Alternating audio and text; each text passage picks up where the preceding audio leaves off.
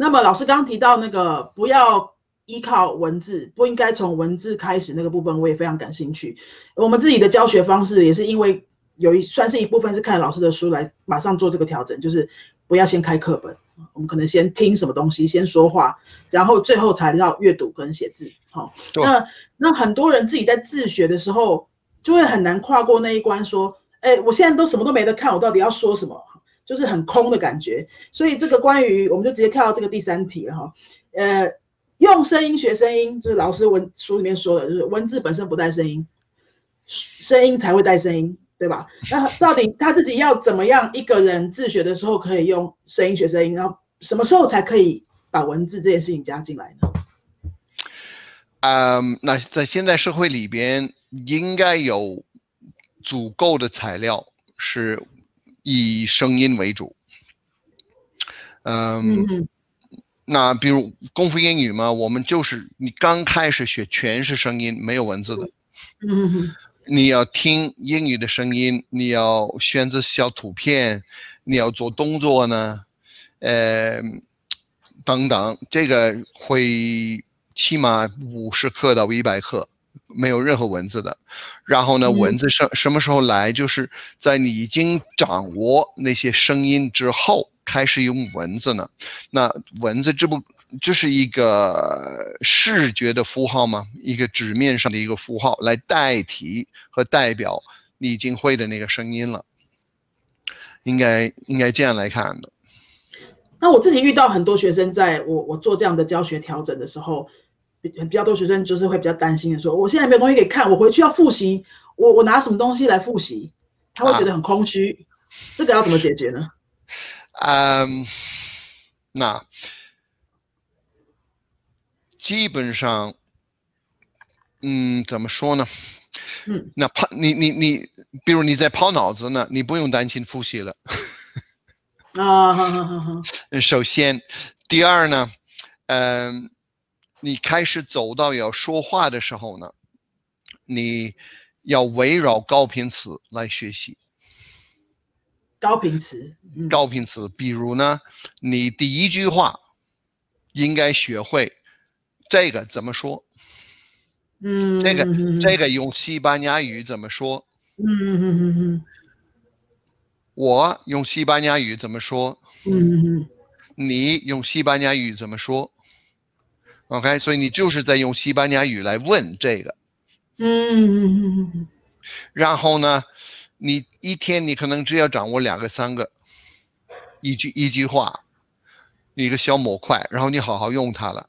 我我在北京呢，我就很快学左拐、右拐、直走。然后呢，我上出租汽车，然后我叫他某某地址了，然后说左拐、右拐什么直走了，就带他到我要的那个地方了。嗯，所以呢，呃，要经过用来记住。然后呢，要那所所以呢。要找对素材，嗯，对我刚刚在听的时候也是觉得这个素材就太重要了。那那个素材太重要，所以功夫英语呢，你刚刚开始学呢，比如我们有 face phonics 的训练，就是你会看脸，从鼻子到下巴，然后呢看一个母语者的脸，然后你听一个声音，比如呃 they say may play。sway，然后呢，你是看那个脸，然后呢，旁边你有小的漫画，嗯，那那你主要呢练这个是练你的发音，你是看那个脸，然后你模仿那个声音，然后呢，你稍微注意一下那个漫画，然后你不要关心记得不记得了，你只要关心自自己的发音有没有调整的准确。那这个呢是做两个东西，第一是调整你的那个肌肉，第二呢，你的下意识也是在吸收那个含义。嗯，大家大家去想象一下这个画面，就是你看着一个影片哈，形象，然后有一个母语者用他他只照他的嘴型，对对不对？然后没有文字的，没有文字，没有的，没有的。我们就是专心模仿嘴型跟声音这两件事情就好。是啊，是啊。对，这样其实大家我们的专注力才会全部放在这个声音上面，这样的模仿出来的东西其实会最标准，对不对？是啊，是啊，很快就很标准的。嗯，而且你看脸 去模仿，有韩国的科学家已经证明了那个效率是高百分之九十以上的。哦，真的，嗯，比起文字是吗？啊，你根本文字是没什么用，文字是非常麻烦的事儿。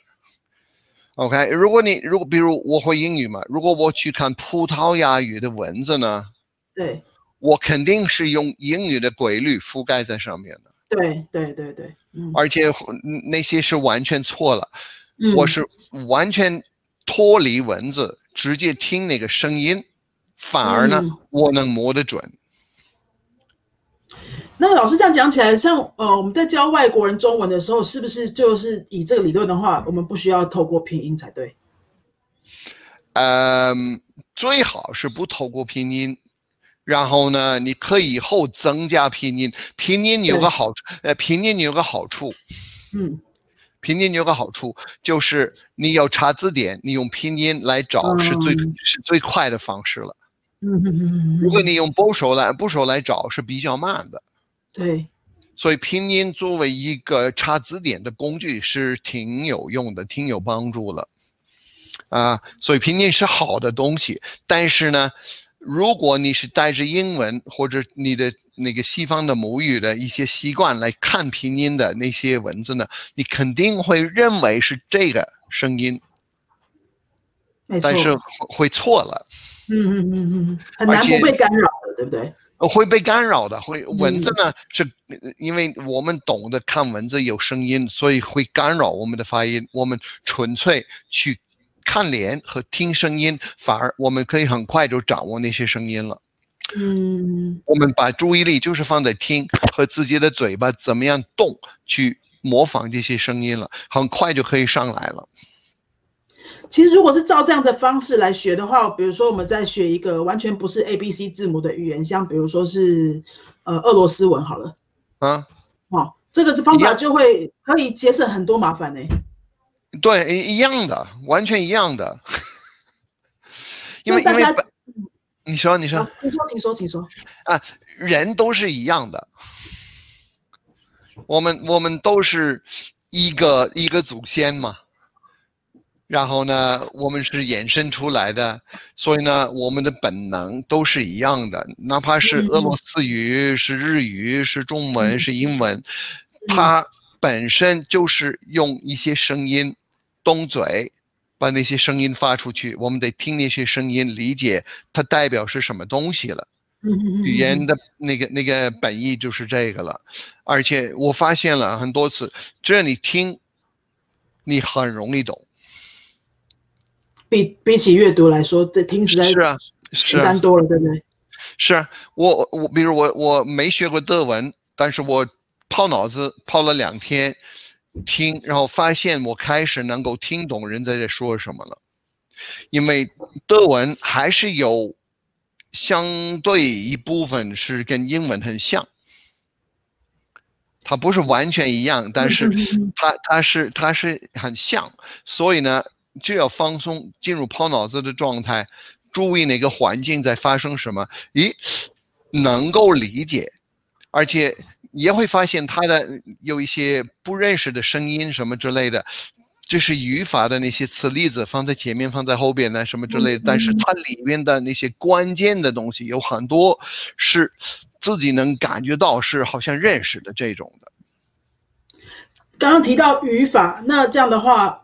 其实就是在听的泡脑子这个过程，慢慢感觉出来语法的规律，而不是用语法再回来学本身的内容，对吧？嗯，怎么说呢？因为语法涉及到含义，如果你完如果你完全没有抓住含义，那你经过泡不一定能抓语法的。是，所以所以所以呢，比如在功夫英语里边，我们做那个 L L to B 申请法，那是怎么样？第第一，你会看到一个图片。一个一个一个简笔画，是一个人从椅子上起来，你会听，你会听到 stand up，嗯嗯嗯嗯，OK，然后呢，你会看一个人，一个小小人在那儿走路的一个一个简笔画，嗯，你会听到 walk。嗯嗯哼。OK，这这是特别特别的简单。OK，然后你会看到一个门，你会听到 the door。OK，就是用图像的方式去。对，然后呢，你会你然后你会听到 walk to the door。哦，再组合起来。开始组合起来。嗯嗯。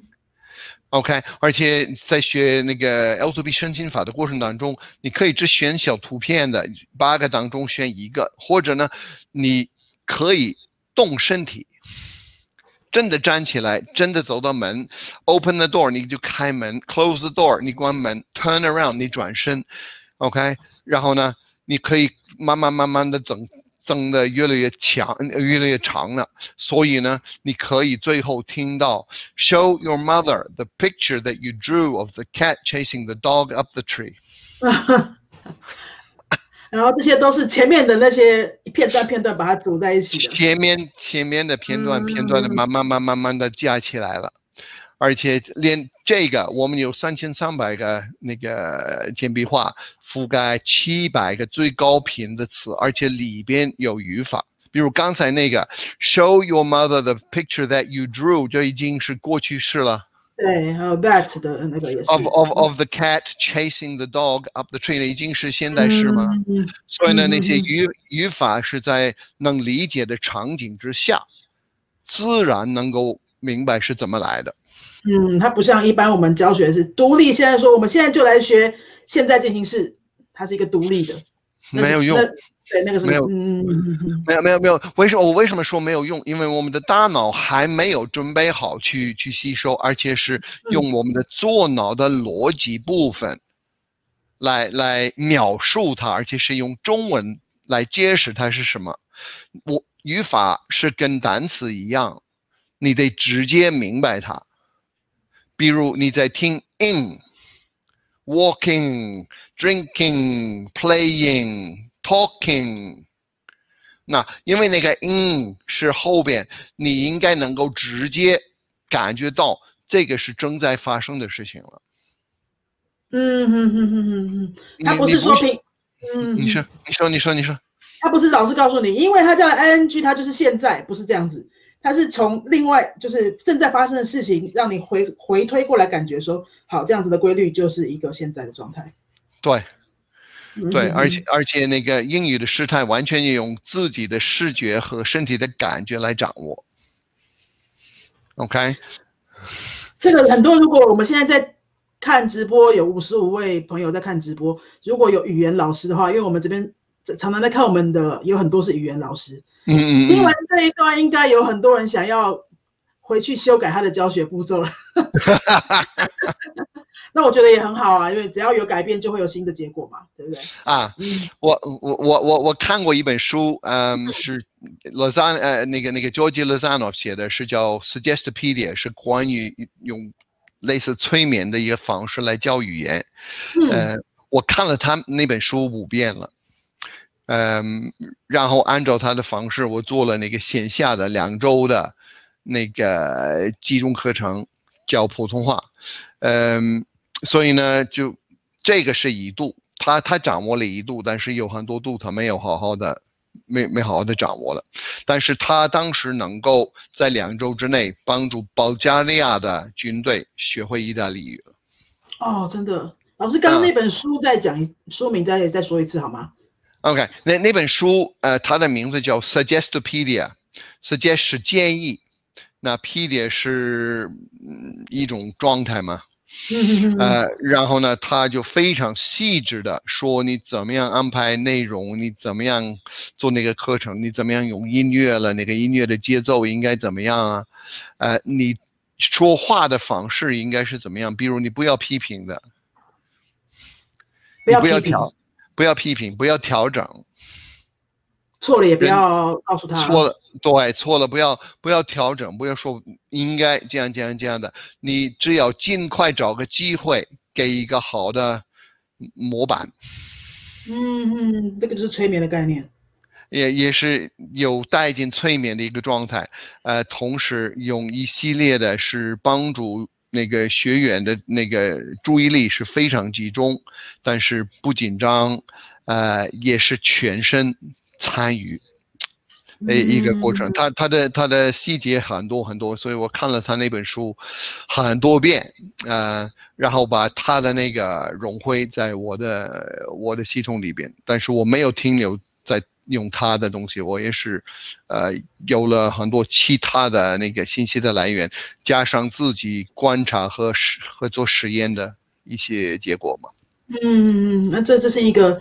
非常少见的教学方式，然后他提供了融合一些催眠的概念在里面，还有老师自己原本的系统。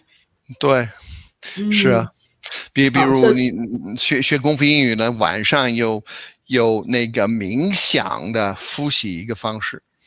你会看小孩吗？他临睡的时候呢，他会在床上转呐转呐，然后他会躺在那儿呢，然后他牙牙学语。但是他会进入一个迷茫的状态，然后牙牙学语，他他就是复习当天遇到的语言了。嗯嗯嗯嗯嗯，其实这是人的自然本能哈。自然本本能的，对。我们长大了就忘记了。长大的都忘记，呃，应该是长大的过程当中，我们被教坏，被教坏了。被社会化了，被教坏了，教坏了，呃，真的耶！啊，有网友帮我们补充了哈，Suggestpedia 中文是暗示教学法，暗示教学法，嗯哈，那大家可以去找这本书，如果有兴趣的话。好，好，那我们我们继续进行下面的讨论，是说，呃，那刚刚老师说了那个这么多关于听啊，好的泡脑子啊这样子的过程很重要，先不要从文字开始。建议先从听跟说开始，哈，那到底要什么样的程度才开始读啊？嗯，或者什么怎么样的建议呢？我我当时呢，嗯，我是我自己是已经能说能懂一些东西，我我开始想能能够写，嗯嗯嗯。啊，所以呢，基本上你已经听懂了。那什么叫听懂？是你听那个声音，你的心目中有一个自然的反应。嗯，这这个叫听懂。自然的反应哦，各位去去揣摩一下那个感觉。OK，听完之后有个自然的反应。OK，嗯，对，请继续。比比如我跟你说那个地震，嗯，那。你没有反应，你是心目中你应该看过一些画面，你应该有一些感觉，你自己应该经过了一些地震。所以我一说，我一说这个，所有这些信息都会来到一起，因此呢，因此你懂地震是什么意思了。所以呢，懂就是你听到声音是。任何语言的声音是一个标签，嗯，OK，所以你听到那个标签，比如呢，呃，这个手机嘛，对，手手机是这个东西的一个标签，任何一个单词都是一个标签。鼻子呢是一个标签，眼睛是一个标签。所以要走到你听到那个标签，你心目中知道是什么，你根本不需要反应，这个叫做会。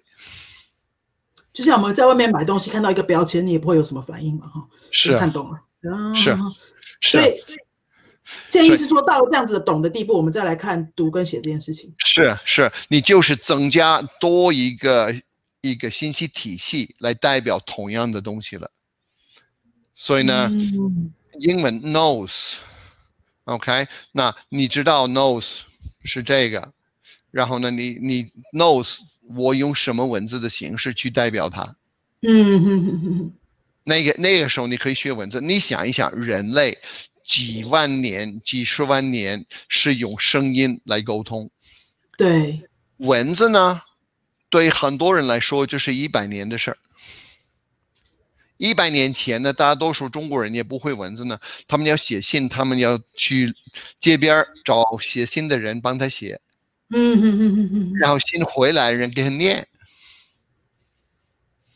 真的对吧？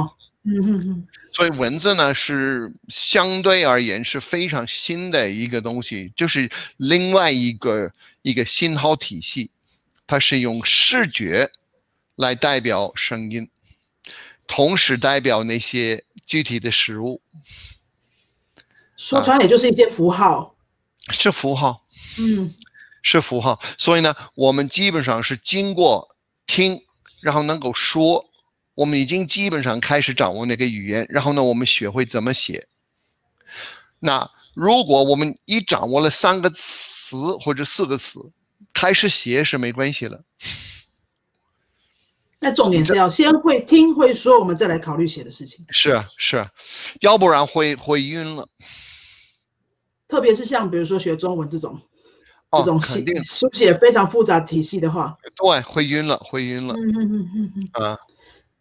那因为我们好，那我们再帮我们的西班牙文学生问一题哈，因为我们很多人这边学西班牙文，就是大部分的人是会一点英文，或至少看得懂 A B C，嗯，再来学西班牙文。那很多人会说，其实我用看的，我才可以帮助记忆啊，因为西班牙文的发音是非常直观的啊，看到什么念什么啊，那你都不给我看，反而少了这样的资讯了，不是很可惜吗？老师怎么看这个观点？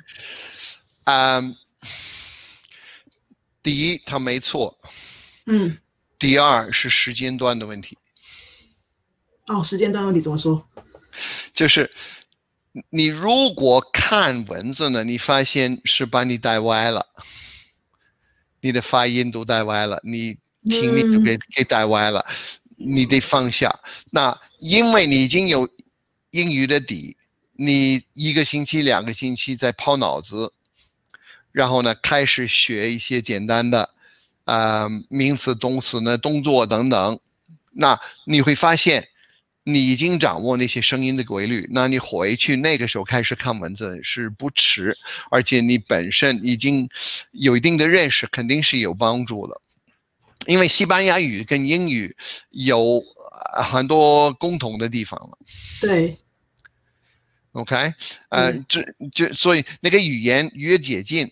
嗯，你越早能开始用文字的，嗯嗯嗯嗯，但真的不要急，一开始真的不要急。对，但比比比如法文跟英文，百分之五六十是重叠的。嗯嗯嗯嗯嗯，啊，那个发音是不一样的，但是它它的文字是很很像的。你想一想，你你是会普通话，你看广东话的，啊，其实那个时候呢。你可以看文字，但是也麻烦了。比如呢，偷一百、两百的最高频的词不是一样的。哦，冰冰哈，冰狗，马拐，呃，很多这种话，就是最高频的日常话，普通话没有文没有文字根的，所以你必须必须从那些声音开始，而且有广东字。嗯嗯嗯嗯嗯。那真的就复杂了啊！有广东字，所以呢，如果你从字开始，那就就头晕。但是你根本不理那些字，你就注意那些声音，有掌握那些声声音之后呢，然后你回去用那些文字就可以了。所以呢，只要那个文字是支持你、帮助你提高，而且没有什么阻碍或者干扰，没问题了。但是如果你发现它是干扰，或者没有什么帮助，你可以先不理文字的。我觉得这段太精彩了，我们来整理一下哈。呃，我们现在刚好也差不多四十分钟，我们再给刚刚才进来看这个直播的朋友说一下，我们今天访问的是这一本书的作者，六个月学会任何一种外语的作者龙飞虎老师哈。他刚刚提到关于呃学一个语言的时候，文字跟声音这两件事情，我们要从哪边开始，然后为什么？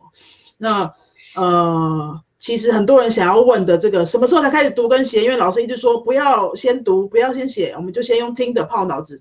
可是很多人会觉得很不安，会很空虚，而且这跟我们传统的学法跟我们以前的经验都不符合。那什么时候开始？其实没有一个标准答案。老师刚刚讲的那句我太喜欢了，就是到那个感那个感觉是读跟写是不是干扰，而是帮助的时候，就是最好的时候。对。